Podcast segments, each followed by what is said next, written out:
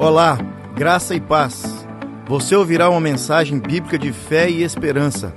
Estamos orando para que esta mensagem lançada germine, cresça e frutifique em sua vida, para a glória de Deus Pai. Jesus te abençoe. Eu gostaria de conversar com você sobre um versículo das Escrituras que chama a nossa atenção, que salta assim nos nossos olhos toda vez que você passa por ele. É esse daí, olha. Salmo 126, versículo de número 1. Você pode ler comigo, não precisa abrir sua Bíblia, não precisa abrir o seu telefone, mas todos vamos ler, por isso colocamos aí na tela, para todos lermos na mesma versão. Você pode me ajudar? Se o Senhor não edificar a casa, em vão trabalham os que edificam, constroem ou edificam. Salmo 126, versículo 1. Vamos fazer igual na escola dominical? Se o Senhor não edificar a casa, em vão trabalham os que a constroem. Salmo 126, 1. Mais uma vez, terceira vez, vamos lá. Se o Senhor não edificar a casa, em vão trabalham os que a constroem. Salmo 126, 1. Esse vai ser o versículo que nós vamos decorar hoje. Olha essa história que interessante. Um homem que empurrava uma pedra, certa vez é, a, a, história é o homem que empurrava uma pedra. E continua a história. Certa vez, Deus virou para um homem e disse: Quero que empurre esta pedra sem parar, que nada te faça parar de empurrar essa pedra. Empurre-a com toda a sua força e toda a sua vontade. Surpreso, o homem resolveu obedecer. Dia a dia ele pelejava com seus ombros é, encostados na fria e maciça superfície da pedra, empurrando-a com toda a sua força, mas ela não se mexia. E cada noite, aborrecido, retornava para sua casa, sentindo que o seu esforço era em vão. Percebendo o desânimo do homem, o diabo decidiu entrar em cena e colocar pensamentos em sua mente desgastada. E ele disse: Você tem empurrado essa pedra por tanto tempo e ela ainda não se moveu. Não acha melhor desistir? Deixa essa, essa tarefa para outros. Esse pensamento minava o espírito e dava-lhe a impressão de que era realmente um fracassado.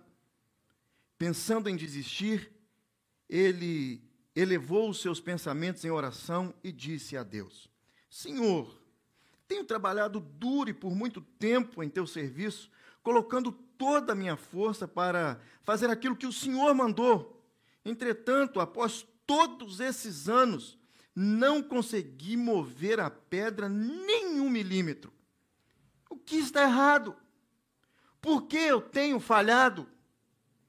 O Senhor, em sua infinita misericórdia e conhecendo a aflição que tomava conta daquele coração, respondeu para o homem que empurrava a pedra: Meu filho, quando eu lhe disse para me servir e você aceitou, expliquei que o seu trabalho seria empurrar a pedra todos os dias. E é o que você tem feito. Eu nunca lhe ordenei que movesse a pedra. Por que você está é, pensando que falhou? Olhe-se, os seus braços estão mais fortes, musculosos, as suas costas enrijecidas e bronzeadas, as suas mãos estão curtidas, suas pernas se tornaram musculosas e firmes. Todos esses atributos lhe fazem melhor do que antes. Você não moveu a pedra, mas serve, mas observe que o seu chamado foi para empurrar a pedra, exercitar a sua fé e confiar em mim. E é isso que você fez. Agora, eu mesmo, disse Deus, moverei a pedra. Se o Senhor não edificar a casa, em vão trabalham os que a constroem ou os que a edificam. Quando você lê esse texto e olha lá para dentro da sua casa, lá para dentro mesmo, do seu lar, você já parou para dizer assim: olha, tem alguma coisa em vão aí.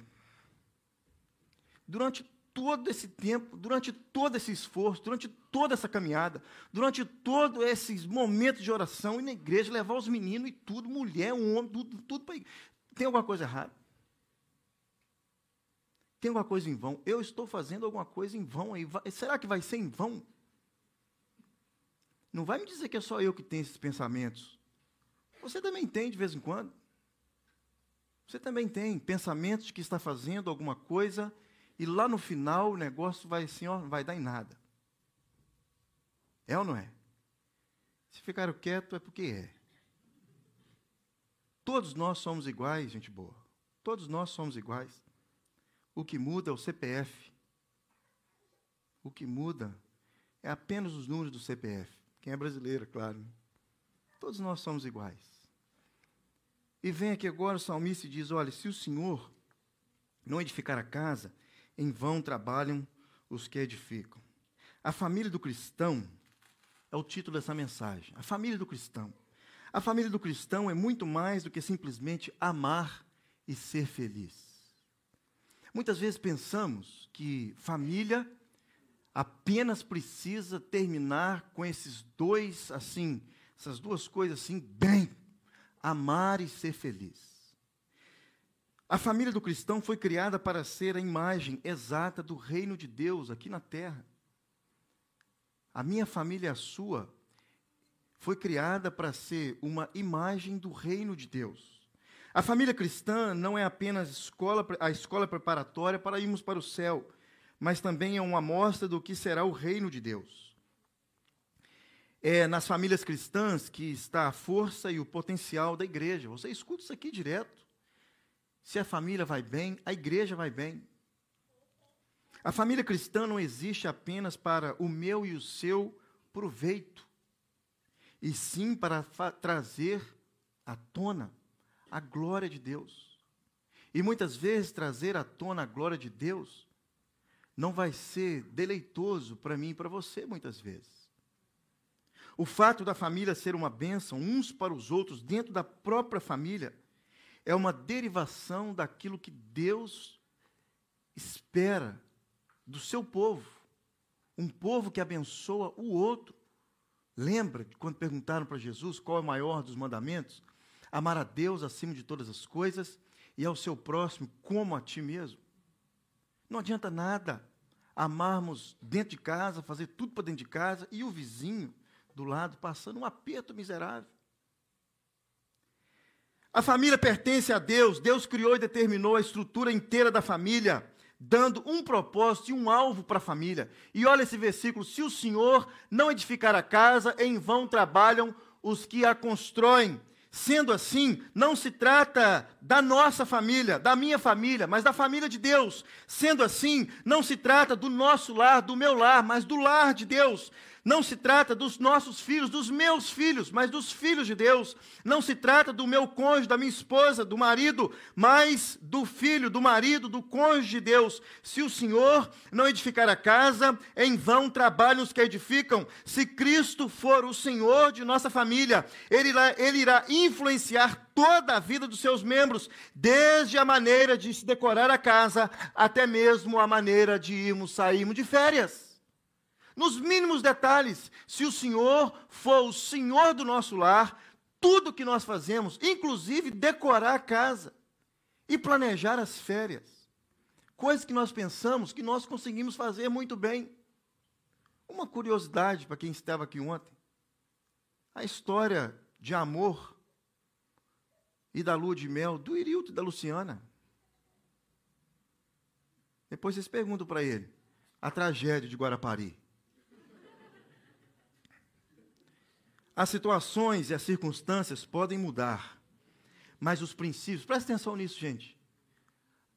As situações e as circunstâncias, e eu vou acrescentar aqui também, o país pode mudar, mas os princípios bíblicos para a família cristã têm validade perpétua.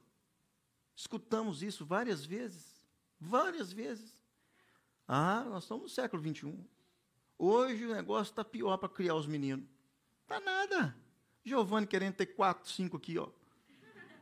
Tá nada. Sempre teve, eu tenho isso na minha cabeça, gente. Sempre teve difícil criar os meninos. Sempre teve. Quando não tinha ninguém na face da terra, quatro, um matou o outro. E aqui é um monte de bicho. Imagine. se, era, se é difícil hoje. Sempre foi difícil. Se o Senhor não edificar a casa, em vão trabalham os que edificam. Os princípios para a família do cristão são bíblicos e não mundanos. O que torna um lar cristão, já sabemos que Deus tem um plano para o lar. Sabemos que o lar é formado pelo marido, mulher e filhos. Efésios 5, gente, nos dá assim, você vai lá em casa, não vou ler agora. Efésios 5 te dá e me dá assim os valores cristãos para o lar. Olha que interessante, para os maridos, direção e autoridade, para as mulheres, submissão, posição de honra e eterna consideração, para os filhos, obediência aos pais no Senhor. No lar cristão, os pais têm Cristo como Salvador e Senhor. Aqui está a cereja do bolo para o lar cristão. No lar cristão, os pais têm Cristo como o Salvador e o Senhor. Muitas vezes nós estamos preocupados em ter Jesus Cristo apenas como nosso Salvador. E essa é a preocupação de quase todos nós quando o assunto é família. Já pensou? Você ir para o céu sem o seu marido, sem a sua esposa, você ir para o céu sem os meninos, sem o papai, sem a mamãe, porque eles não entregaram o coração a Cristo Jesus enquanto esteve aqui.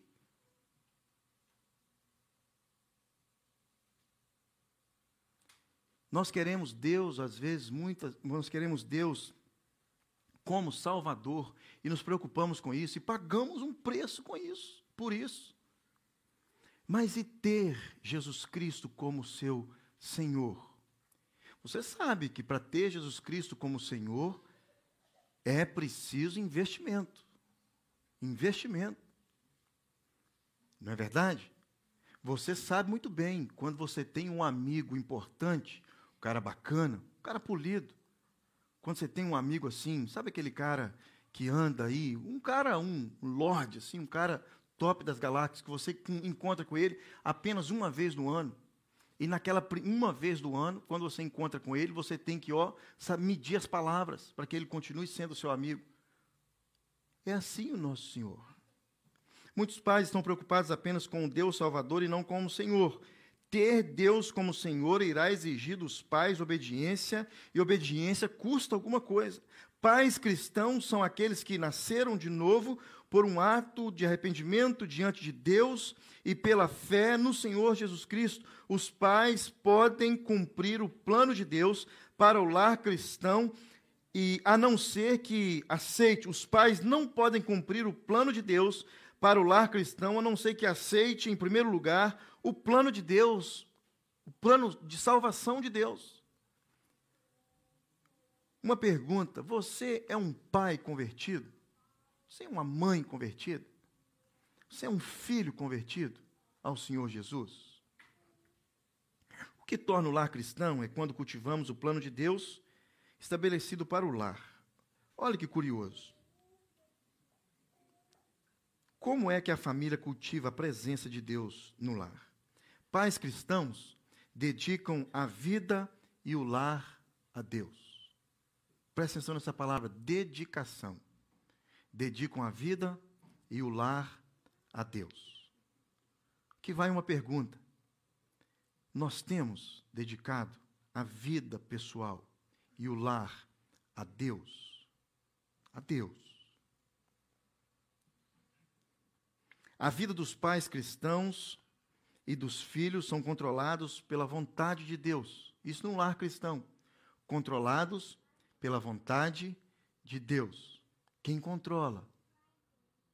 Cada um de nós. Vamos falar o versículo mais uma vez, para vocês acordarem, para nós, todos nós. Se o Senhor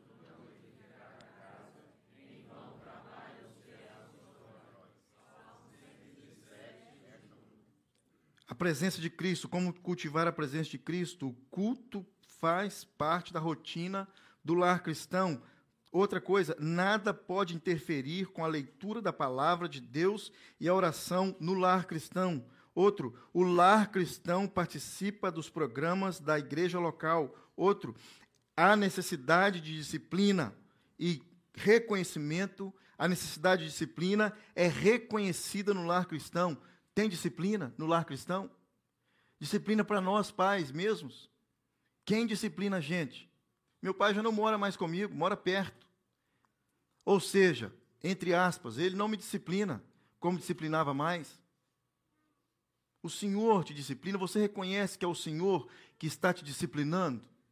Hoje de manhã, na reunião que tivemos com os presbíteros, com os diáconos, o pastor perguntou qual o versículo que chamou a sua atenção nesse ano de 2022. Vários versículos lindíssimos, e o meu foi: O Senhor é meu pastor e nada me faltará. E lá na frente, versículo 4, a tua vara e o teu cajado me consola. Presta atenção. Vara e cajado. Para os bons entendedores aí que nasceram na década de 80, sabe o que é vara, não é? Não é verdade? Os nossos filhos hoje sabem o que é retirar telefone. Mas eles são tão espertos que eles têm iPad. E mais esperto ainda, enquanto você está tomando banho, pega o seu telefone. E já sabe a senha. É, os meninos são fera neném. O lar cristão é um refúgio das pressões e tensões da vida. O lar cristão é uma escola onde a família aprende a ética cristã e a ter uma vida santificada. O lar cristão é uma oficina onde se constrói o caráter segundo Deus. O lar cristão é um ambiente divinamente ordenado para nutrição e aconselhamento. O lar cristão é a habitação de Cristo. Ele não é só bem-vindo como hóspede, mas ele mora no nosso lar. Mora lá dentro, ele mora lá dentro. Todos nós reconhecemos que cultivar a presença de Jesus no nosso lar é importante. E todos nós queremos cultivar a presença de Jesus no nosso lar.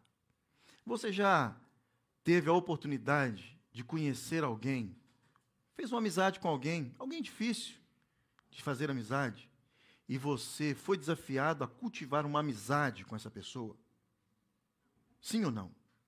Já foi vizinho de alguém difícil? Isso mais no Brasil, aqui ninguém é tão difícil assim. Primeiro que eles não falam a língua da gente. E, não é? Não fala, nem, a gente nem tem muito assim, né, Clóvis? Que monte de oriental lá no seu prédio lá. Mas vizinho no Brasil é diferente, gente. Não é? Uma colher, um, um, uma xícara de açúcar aí, faltou aqui, não é não é? Uma xícara de açúcar. É, dá para emprestar aí, nossa, a conta de luz é, vocês não estão lembrando, mas é. Está lembrando sim, que você veio, alguém veio, você veio para aqui, alguém ficou devendo, sei lá. Não é? Lembra aí, ó.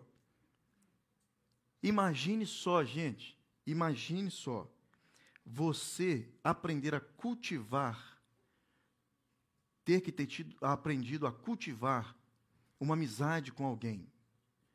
Quando nós, quando meu pai veio para o Canadá pela primeira vez, primeira vez, 87, nós morávamos em Patinga. E o Nilton é, veio depois, sei, seis meses depois, um ano, e o Nilton foi lá em Patinga buscar a nossa mudança. Era eu, a minha irmã e a minha mãe apenas. O Everton não tinha nascido ainda não. E viemos de mudança para Manhuaçu.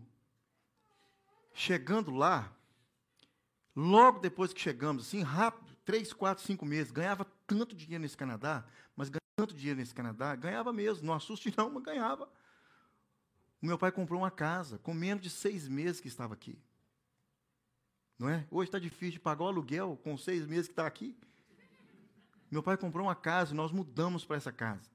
E assim que nós mudamos para essa casa, éramos dois e a minha mãe. Uma vizinha futriqueira virou para a gente e falou assim: Olha, deixa eu falar um negócio para vocês. A vizinha da esquerda ela não é bacana, não. Primeiro que ela tem quatro meninos. E os meninos são fogo na roupa. E briga e não sei o que, é uma confusão danada. Não faça amizade com esses vizinhos. Só que a outra que falou isso não tinha filho da nossa idade. Com quem que nós fizemos amizade? Com os tranqueira, que ela falou que era tranqueira. Na verdade, nós descobrimos e eles se tornaram os nossos melhores vizinhos. Sabe quem que me convida para almoçar e jantar na casa deles quando eu vou lá de férias? São eles, os, tran os, os, os tranqueira, que não são tranqueira nada. Mas mais ou menos, são um pouquinho. Meu casamento, meu casamento. o marido dessa mulher não saía da cidade. Ele não tinha costume, não gostava, não gostava de, sabe aquele homem que não gosta de festa? Tem um homem que é assim, não gosta de festa. E eu fiz o convite para que eles pudessem ser testemunhas do meu casamento, e eles foram no meu casamento. E quando eles chegaram no meu casamento, a mulher falou assim: é só você, lá eles me chamam de Bruninho, é só você mesmo, Bruninho, para fazer fulano sair de casa, sair de Manhuaçu, 300 quilômetros até Belo Horizonte, para participar do seu casamento, testemunhar o seu casamento. Olha que bacana. Os tranqueira, que já não são tranqueira mais, são os nossos melhores amigos. Os nossos melhores amigos. Então nós precisamos aprender a cultivar, assim que aprendemos a cultivar amizade com as pessoas, nós precisamos aprender a cultivar uma amizade com o nosso Senhor dentro de casa, com todos da família. Não vale a pena só o papai cultivar uma amizade com o Senhor dentro de casa. Não vale a pena só ter a mamãe como uma mulher de oração que cultiva uma amizade com o Senhor dentro de casa. Todos têm que aprender a cultivar uma amizade, um relacionamento com o Senhor dentro de casa. Se só um está cultivando, tem alguma coisa errada. É bênção? É bênção. Paulo diz que é bênção. Que a mulher crente vai santificar o marido e o marido crente vai santificar a esposa. Se não está santificando, tem alguma coisa pior ainda aí. Presta atenção, hein? Nossa, o nosso grande erro, então, é que, da mesma forma que nós nos relacionamos uns com os outros, com os parentes, com os amigos, também queremos nos relacionar com o Senhor, completamente diferente. O nosso relacionamento com o Senhor é completamente diferente do nosso relacionamento uns com os outros aqui. O próprio Cristo disse, quando ele foi assunto aos céus, ele disse assim: olha, antes de ir, ele falou assim: olha, vocês estiveram comigo durante um tempo. E às vezes, em algumas conversas, dentro da casa de alguém, Jesus falava assim: olha, deixa que ela limpa, que, que ela passa aqui um perfume, um unguento nos meus pés, porque vocês me têm por apenas um tempo. Daqui um dia eu não vou estar mais com vocês. Daqui um dia o relacionamento comigo vai ser diferente, vai ser de forma espiritual. Hoje vocês conseguem aqui limpar os meus pés, ungir os meus pés e, e, e, fazer todos esses atos assim físicos comigo, mas daqui uns dias vocês não vão poder fazer mais. Mas não se esqueça, eu deixarei o Espírito Santo com vocês, ele vai habitar dentro de cada um de vocês. O relacionamento vai ser diferente. Diferente. Se o Senhor não edificar a casa, em vão trabalham os que edificam. O que precisamos saber para cultivarmos então um relacionamento com Jesus em nosso lar e frutificar? Jesus não age como uma pessoa comum. Às vezes esperamos Jesus agir da mesma maneira que estão esperando um parente, um amigo, marido ou esposa, um filho agir. Ele age de forma diferente. Ele trabalha no meu coração e no seu de uma forma muito peculiar e muito diferente. E ele já deixou a dica para nós: olha, vocês têm condições de ter um relacionamento comigo, porque um Espírito irá habitar, o Espírito de Deus irá habitar dentro de vocês, e tudo que ele falar com você será a meu respeito. Dois, o Senhor não se comunica conosco como uma pessoa comum, porque Ele é Espírito. Pensa nisso. Ah, pastor, mas pessoas não comunicam com a gente através do Espírito Santo de Deus? O que está acontecendo aqui agora na igreja não é uma comunicação do Espírito Santo de Deus para a igreja? É. Mas o que eu estou dizendo é que às vezes nós esperamos e, e temos um relacionamento com Deus da mesma forma que temos com um ser humano qualquer. Do jeito que nós encontramos com um outro qualquer. Se der, eu mando uma mensagem. Se der, nós nos encontramos na igreja. Se der, nós iremos. É tão complicado, você não tem ideia, pastor. A vida é corrida demais. Tanto tempo. Minha mãe até falou isso esses dias. Você foi lá em casa? Eu não sei qual casa, né? Que ela está lá no Brasil e tem uma aqui. Eu falei assim: fui um dia, no aniversário do meu pai. Mas você ia toda semana quando eu estava aí. Está vendo como que é complicado o negócio? O nosso relacionamento com Deus é completamente diferente do relacionamento que temos uns com os outros, mandamos um zap rapidinho. E aí, fulano, como é que você está? Com Deus é diferente, gente. O Espírito Santo de Deus habita em nós. É como se nós estivéssemos assim, olha. Aliás, como se estivéssemos, não, estamos 24 horas com Ele. Ele não nos deixa de forma alguma. Já pensou? Jesus disse: Deus é espírito, importa que os seus adoradores o adorem em espírito e em verdade. Nossa comunhão com Deus sempre terá uma semelhança com a comunhão com os amigos. Em muitos aspectos, porém, não são iguais. É diferente. Temos que nos adaptar a modos de comunicação e de encontros com Deus. Se o Senhor não edificar a casa, em vão trabalhos que edificam. Quando se achava na terra, Jesus tinha um relacionamento é, com seus discípulos de uma forma, de um nível humano, entre eles ali. Ó. Quando sua tarefa aqui se encerrou e ele já se preparava para regressar para o Pai, no céu prometeu aos discípulos que estaria para sempre com eles. Espírito Santo de Deus. Espírito Santo de Deus. Imagine então a reação dos discípulos. Você já parou para imaginar a reação dos discípulos? Quando eles descobriram assim, ó, que Jesus não estaria mais com eles. Você já viu a reação de algumas pessoas que perdem os seus entes queridos? Assim, ó. Ontem, depois da reunião, fui ver um filme, um seriado, um filmezinho, seriado não, que tava passando, que está no Netflix aí sobre, eu não lembro o nome mais. Eu, é o estilo de filme que eu gosto. É uma mulher é, lá do Talibã, dos Talibã, que povo doido lá e ela é, era uma pessoa dentro do. É, como é que é o nome daquele país lá mesmo? É, Afeganistão. Ela morava, é, ela morava no Afeganistão e ela era prefeita de uma pequena cidade. É claro, o Talibã não aceita mulher regendo nada. Mulher tem que estar em casa, não pode ter educação, porque se começar a ter educação, elas começam a fazer perguntas dentro de casa, cuidando das coisas de casa. E essa mulher resolveu estudar, Enquanto o pai dela saía, o pai dela não era talibã, o pai dela era é, é, muçulmano, mas não era do talibã. Enquanto o pai dela saía para trabalhar, o pai dela era um militar, ela ia para a escola. E ela aprendeu, ela estudou, e ela se tornou prefeita de uma cidade.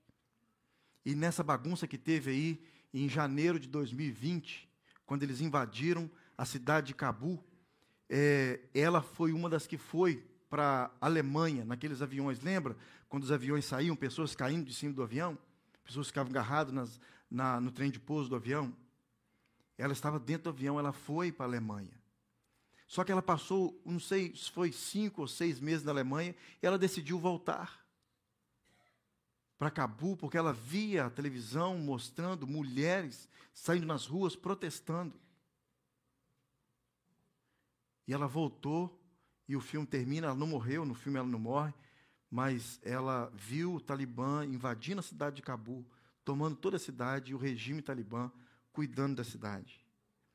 Então imagine os discípulos de Jesus recebendo essa notícia. O Senhor não estará mais com vocês.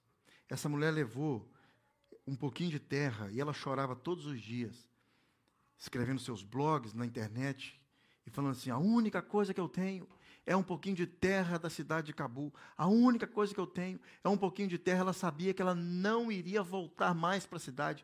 Por isso ela levou um pouquinho de terra do aeroporto.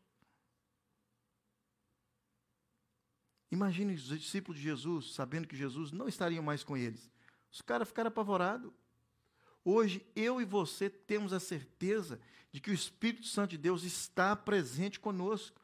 Ele é que lidera a sua vida, Ele é que direciona a sua vida, Ele que coloca coisas boas na sua mente, Ele que faz você glorificar a Deus, Ele que faz você erguer os seus braços enquanto nós cantamos aqui na frente, Ele que te traz aqui em forma de obediência para devolver o seu dízimo e oferta, Ele que te tira de sua casa e traz até a igreja. Não é você que vem porque você quer, é o Espírito Santo de Deus que habita dentro de você. Nós temos a certeza que o Senhor está edificando a nossa casa, por isso nós não trabalhamos em vão. Não trabalhamos em vão. A reação inicial dos discípulos foi de tristeza, eles não conseguiam imaginar uma comunhão que não fosse no plano humano. Para eles, a partida de Jesus parecia significar o término de um relacionamento com o Senhor. Jesus estava mostrando para os discípulos que não haveria uma interrupção em sua comunhão com eles, mas uma progressão dessa comunhão, a qual estaria um, a qual é, entraria uma nova e mais avançada, a qual eles entrariam em uma nova e mais avançada dimensão, que é a dimensão espiritual. Meus irmãos, onde quer que a gente vá, onde que fosse, e você escuta isso aqui direto, principalmente da minha boca, nós somos a igreja ambulante de Deus. Nós somos a igreja ambulante de Deus. Onde quer que você vá, você leva a igreja. Estou falando do adesivinho lá, que a Brena se converteu através do adesivo, não. Claro, foi através de Jesus, mas o adesivinho fez uma, um papel importante.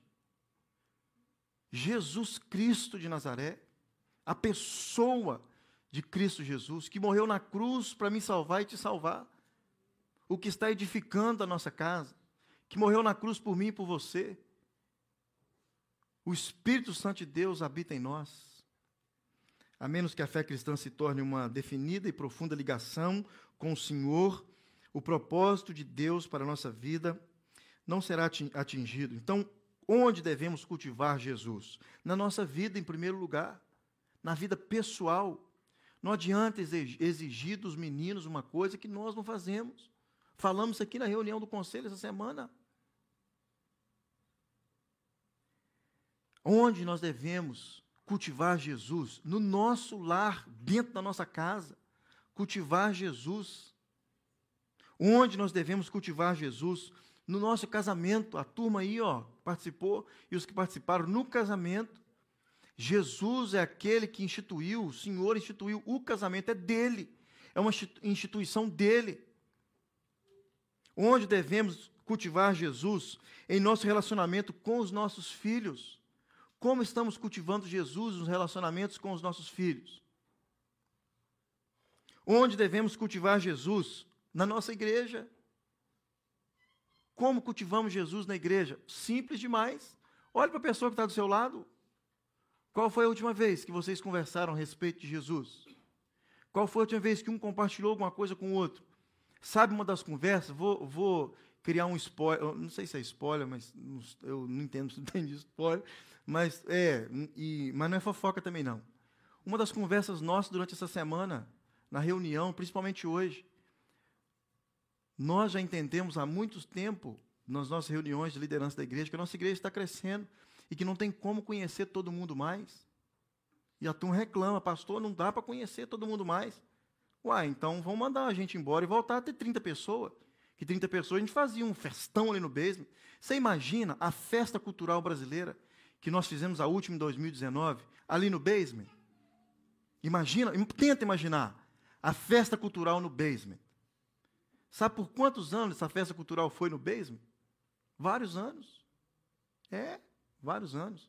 Todas as barracas ali embaixo. E não era dividida por cinco estados, por cinco regiões, era dividida pelos estados.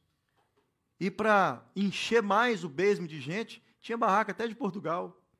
É, de tão bacana que era e cheio que era lá embaixo. É, Hoje nem vocês estão querendo fazer aniversário de menino lá embaixo mais, porque não cabe. Cultivar o relacionamento. Nós conseguimos sim ser uma igreja grande, cultivando o relacionamento uns com os outros. Uns com os outros. Cultivar Jesus na igreja, cultivar Jesus no trabalho. Se o Senhor não edificar a casa, em vão trabalhos que edificam. Então, para frutificar em família, nós precisamos conhecer o Senhor. Busque o Senhor enquanto se pode achar. Olha o versículo é, um versículo do Salmo, Salmo 89. Bem-aventurado o povo que conhece o som festivo, que anda, ó Senhor, na luz da tua face, que se regozija em teu nome todo o dia, e na tua justiça é exaltado, pois tu és, pois tu és a glória da sua força, e, pela, e pelo teu favor será exaltado nosso poder. Salmo 127, versículo 1, que lemos o tempo todo: Se o Senhor não edificar a casa, em vão trabalham os que edificam. Eu termino fazendo uma pergunta. Você tem trabalhado em vão? Estou perguntando você, não estou perguntando o senhor, não. Porque Deus nunca trabalha em vão. Mas a pergunta é: você tem sentido que você tem trabalhado em vão? Olha o final da história que eu li no começo. Jesus disse no final, desculpe, Deus disse no final: Agora eu mesmo moverei a pedra. Lembra da história da pedra? Às vezes, quando ouvimos uma palavra de Deus, tendemos a usar nosso intelecto para decifrar o que ele quer dizer para nós, quando na verdade o que ele deseja é apenas a nossa obediência e fé.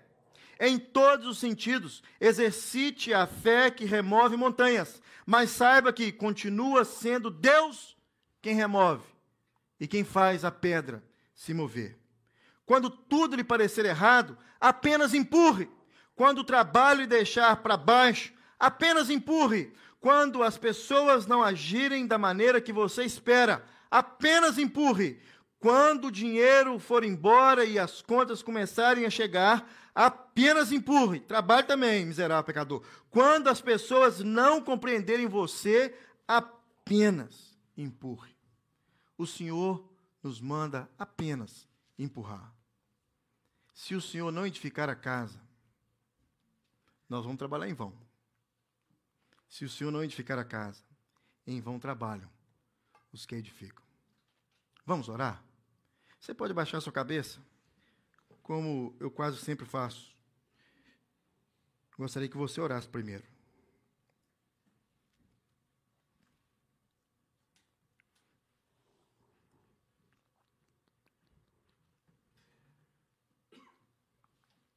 Nós temos pais aqui hoje Mães, claro, também. Nós temos filhos, jovens que ainda não são casados.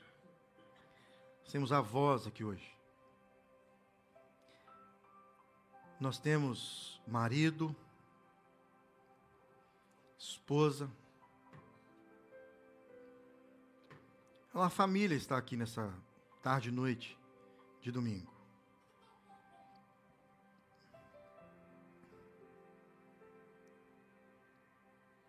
Muitas vezes nós paramos e, mesmo no meio da oração,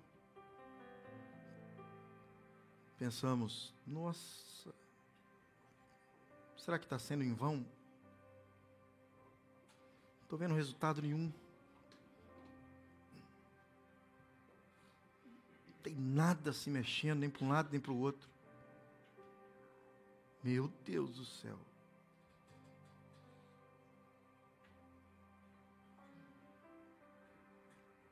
Meus irmãos, como família cristã, você com seus olhos fechados, sua cabeça baixa, você que está aí na internet, também nos assistindo, como família cristã, você tem nas suas mãos um manual que se chama Bíblia Sagrada. Você tem 24 horas por dia, hora que você quiser, o Espírito Santo de Deus habitando dentro de você. E para ajudar um pouco mais, Jesus classifica o Espírito como o Consolador. Porque ele sabia que nós precisaríamos de um Consolador. Deus no Senhor, o nosso trabalho não é em vão. Deus do Senhor, a construção da família debaixo da graça do Senhor, debaixo da instrução do Senhor, família do cristão, não é em vão. Deus no Senhor, a criação dos nossos filhos, seja ela nos dias de Adão, seja ela nos dias de Davi, seja ela nos dias de Jesus, seja ela nos dias que for, não é em vão.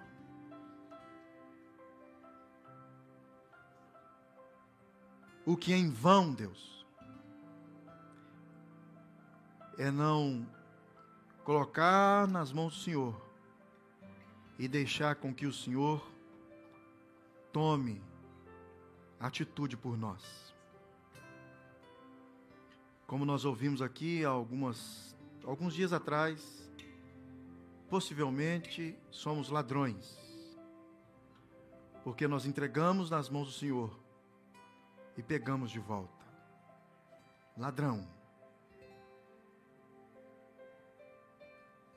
Deus, que o Senhor nos leve para casa em paz e que a presença gloriosa do Senhor possa ter plantado uma semente no nosso coração e que possamos, Deus, em alto